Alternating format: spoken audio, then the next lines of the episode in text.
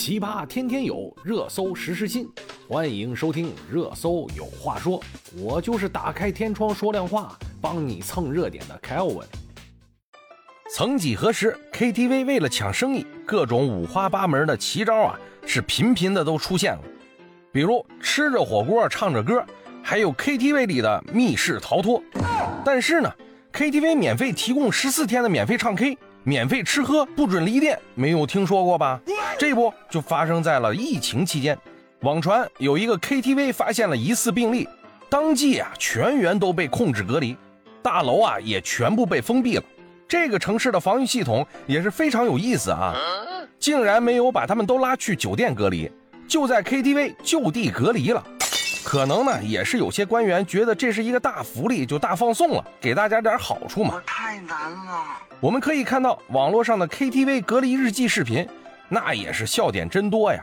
大家在 KTV 里面开始了健身操，然后就开始了各种唱歌，唱到了已经没有风格可以变换的时候，就在沙发上睡着喽。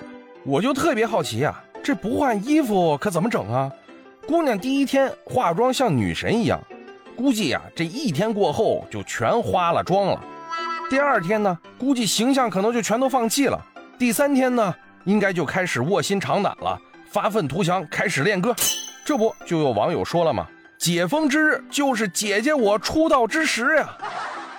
也有说，能不能赶紧把我关进 KTV？我要让老板知道什么叫做永不消失的点播。还有说呀，你们想的太好了。估计前两天还行，第三天开始到出关，估计都是哑着嗓子的。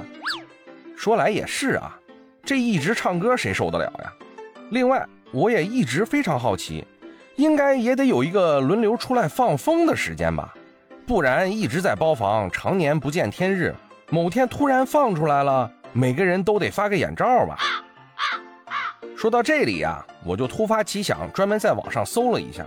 还真有被隔离在洗浴中心的、健身房的、游泳馆的、火锅店的，竟然还有 DIY 生活体验馆的。体验馆主要的经营项目是陶塑和油画。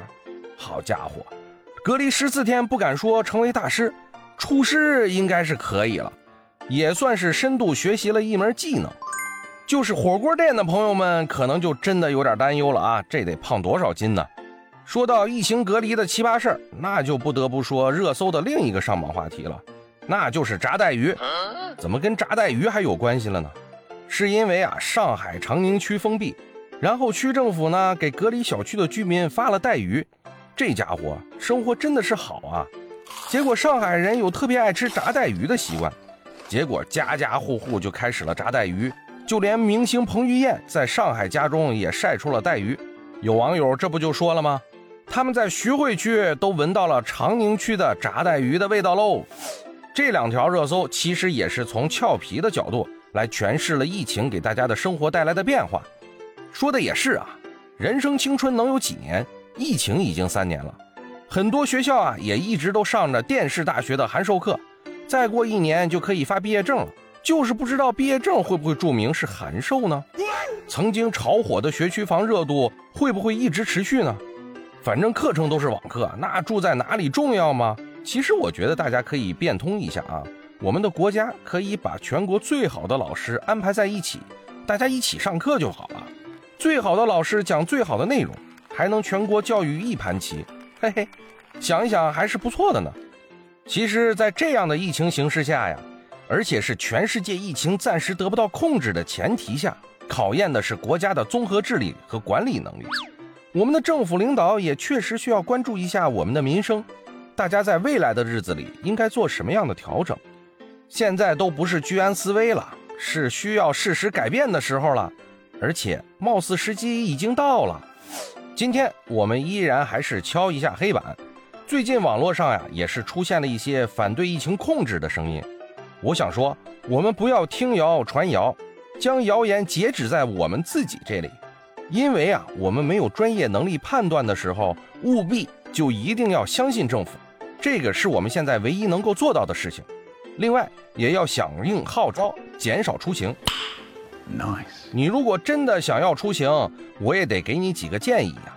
一个是要准备好十四天的食物和换洗的衣服，特别呀是化妆品啊，要把这些放在一个包里面，随时背着，做好随时被隔离的准备。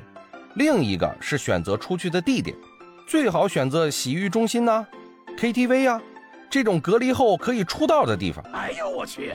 好了，青春无限就十年，疫情夺走已三年，挥霍人生皆无度，隔离已至万重山。人生规划需钻研，莫等解封再汗颜。希望疫情啊能够尽快的好起来，让大家恢复正常的生活。也希望奔赴上海的医护人员能够注意休息，注意身体，我们都会好起来的。感谢收听，明天见。